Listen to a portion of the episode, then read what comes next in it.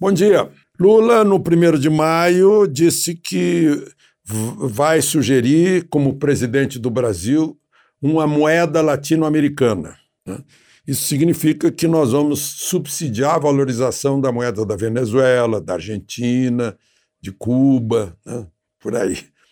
Enquanto isso, o, o Brasil está com um crescimento do PIB, eh, ao contrário do mundo, que está com problemas, anualizado em 4,8% positivos nos últimos 12 meses.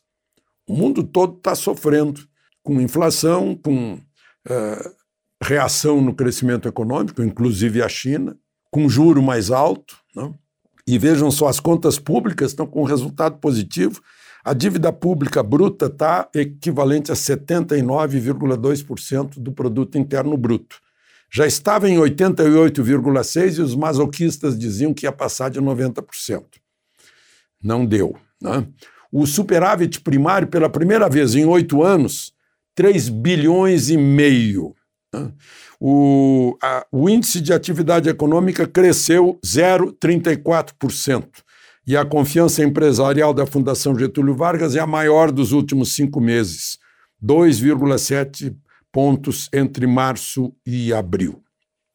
E a Petrobras começou ontem a, a extrair petróleo e gás do poço uh, lá na, na, na, plataforma do pré-sal do Campo Mero, na, no, no, na Bacia de Santos.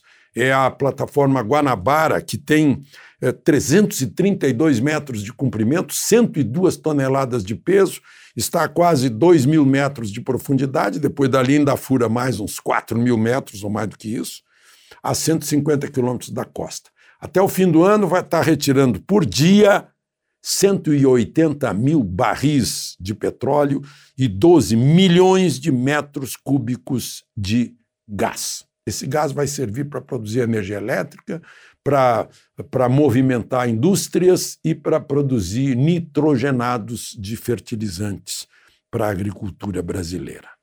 Enquanto isso, o Elon Musk, da SpaceX, que por sua vez tem a Starlink com satélites em órbita baixa, está interessado em Starlink uh, propiciar comunicações na Amazônia, banda larga para tudo, para hospitais, para postos médicos, para aldeias uh, de brasileiros indígenas, para reuniões empresariais, para prover Zona Franca de Manaus de, de contato imediato com outro lado do mundo.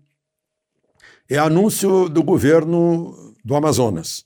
E o interesse do senhor Musk significa que ele acha que a Amazônia pode ter um desenvolvimento sustentável e está apostando no Brasil. O, por falar nisso, até, até ontem à noite, só depois do anúncio dele de comprar o Twitter, eu já ganhei 115 mil novos seguidores no, no Twitter e ainda não entendi por quê. A única explicação que eu acho é que alguém estava segurando as pessoas que se inscreviam para me acompanhar. Né? E agora, enfim, liberou.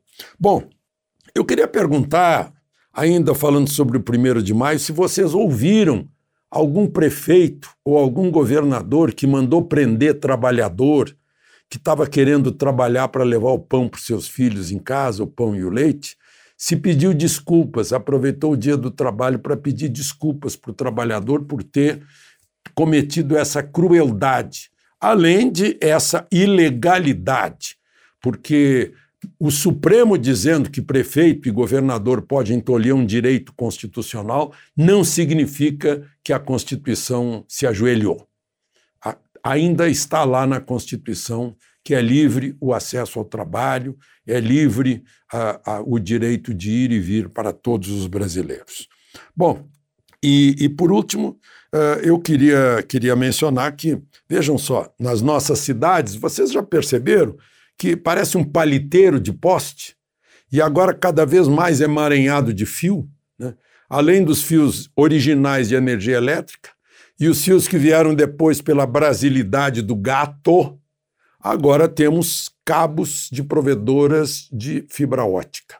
Tudo isso deveria vir por baixo da terra, né? Poste só para iluminação pública. É assim que funciona o urbanismo verdadeiro. Além de feio, é perigosíssimo. E a Anatel, que é a, a, a agência de telecomunicações e a agência de eletricidade, dizem que querem acabar com isso, mas estão muito tímidas. Em 10 anos, reduzir só 30%. Deveria acabar com isso em 5 anos, 100%, não é? De Brasília, Alexandre Garcia.